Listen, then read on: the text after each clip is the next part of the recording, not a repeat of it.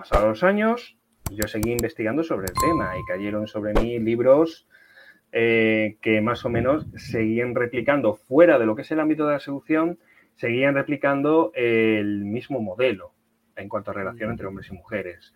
Uno de ellos, por ejemplo, no recomendable porque se queda ya muy anticuado y toca más mitología que, realidades, es eh, Los hombres son de Marte, las mujeres son de Venus, ah, que son posiblemente de las publicaciones a lo mejor de estas recientes que mejor vuelve a recuperar este tipo de cosas.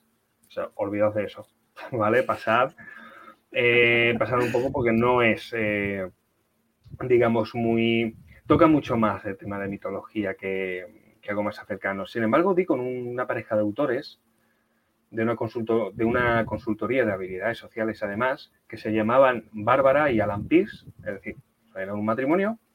Que tenían libros dedicados a temas de negocios, a temas de, de cómo, de, lenguaje no verbal incluso, de temas de cómo comunicarte dentro del mundo de los negocios, pero también tenían un libro muy, muy, muy que para mí me pareció eh, fantástico leerlo, que se llamaba ¿Por qué los hombres quieren sexo y las mujeres necesitan amor?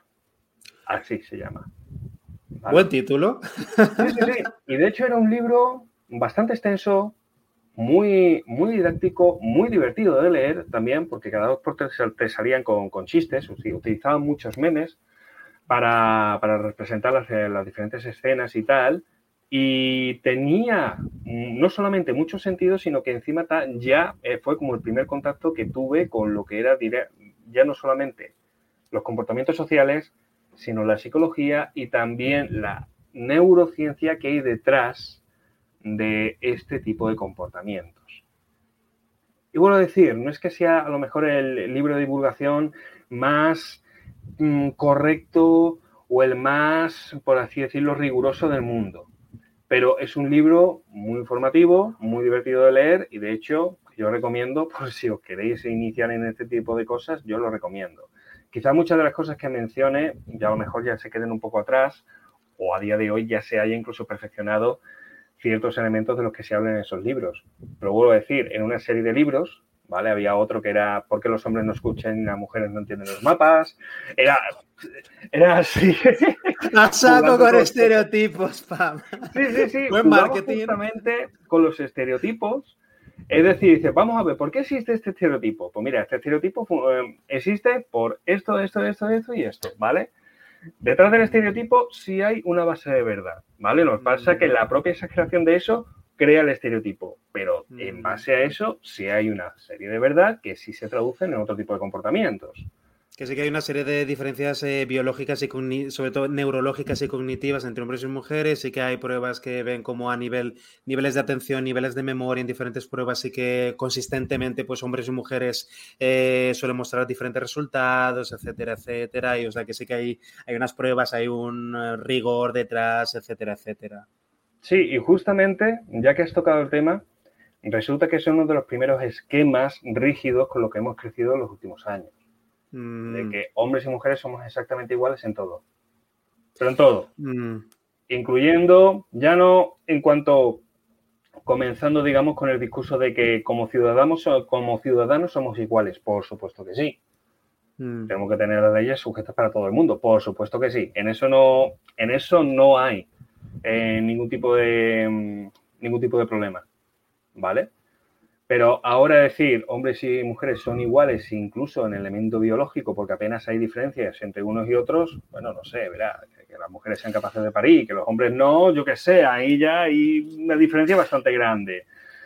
Y normalmente lo que se dice, no, pero es que lo que se ve normalmente en los cerebros no hay mucha diferencia, de hecho hay más similitudes que diferencias. Vamos a ver, estamos hablando de la misma especie, no estamos hablando de comparar a, un hombre con un gorila o a una mujer con un cocodrilo. Me está viniendo a la cabeza un libro que, que se ha leído mi novia y que me, me, lleva recomendando un montón de meses. Ahora no me está viniendo el título, pero es que el libro habla precisamente de eso que comentas, ¿no? De, de cómo eh, muchas diferencias biológicas, etcétera, entre hombres y mujeres se han ido obviando y que han puesto en peligro precisamente a las mujeres. Ese libro, pues, habla de, eh, pone ejemplos, ¿no? De cómo, por ejemplo, en la medicina, eh, pues, las mujeres en general tienen más riesgo de morir en determinadas intervenciones o en determinados tratamientos porque las medidas que se utilizan utilizan tanto para dosis de medicamentos, para un montón de cosas, las que se tienen en cuenta realmente son las de los hombres. Porque los estudios se utilizan, eh, sobre todo hombres, etcétera, etcétera. Las conclusiones que se sacan son, vale, pues este medicamento funciona así en pues hombres. Y luego se genera, claro, pues se funciona para todo el mundo y se generaliza mujeres, pero luego, ah, eh, claro, hay mujeres que tienen muchas más probabilidades de morir en determinadas intervenciones quirúrgicas o ante determinados tratamientos o efectos secundarios o movidas, precisamente porque se le está dando la, dosis que se le tendría que haber dado a un hombre, pero te dan ya pues, eh, pues, por defecto una especie de dosis general. Si me viene luego el nombre del libro, lo voy a, lo voy a poner porque el, libro me han contado que es genial, es muy bueno. Sí, eh, y obras como esa nos podemos encontrar de los últimos años, pues un montonazo, ¿no? Otras a lo mejor más actualizadas, otras menos. Por ejemplo, eh, muchos en su momento pues halagan el libro de El mono desnudo, ¿vale? Que es un mm. tratado hablado sobre todo por un biólogo y zoólogo, que muchas de las cosas quizás pues se obvian de todo el ser humano muchas veces porque no se tiene en cuenta quizás tanto lo que es el aspecto cultural, que también es muy importante, mm. pero vamos a ver, tenemos muchísimas más obras que perfectamente nos pueden hablar de cuál es la diferencia en cuanto al comportamiento de hombres y mujeres. Eh, yo recomiendo, por ejemplo, también El cerebro femenino, ¿vale? Que habla mm. justamente de cómo funciona todo el cerebro femenino desde lo que es la pubertad, eh, el instinto sexual, la maternidad, la menopausia, todo. Y, por supuesto, este tipo de libros también de comparativas que la verdad que suelen ser bastante divertidos, ¿vale? Me acaba de, disculpa, me acaba de venir el nombre del libro, eh, Invisible Woman, ¿vale? O Mujeres Invisibles, ese es el nombre del libro. Igual, luego pondré el enlace en la descripción del vídeo para quienes están viendo, probablemente. Ahora lo digo para acordarme, eh, Invisible Woman. Nada, disculpa Álvaro, ese era el libro, nada, continúa. Bueno, sí, está bien. Eh, podemos seguir mencionando lo mejor obras que siguen hablando sobre el tema. Y tú has dicho, hay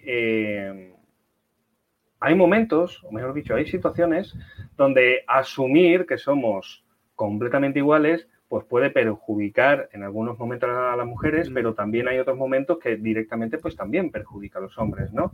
Mm. Eh, entonces es algo que directamente no se tiene en cuenta o no se ha tenido en cuenta durante estos últimos años, básicamente con la concepción que tenemos ahora mismo de la educación, de la tabula rasa, de que venimos con la hoja en blanco y que todo es puramente cultura, y entonces hemos abandonado mucho, ya no solamente a nivel cultural, sino también a nivel ideológico, a nivel político y todo eso, pues mm, volver a agarrarnos justamente a ese tipo de cosas. Entre otras cosas porque siempre se decía que las diferencias biológicas eran directamente discriminativas.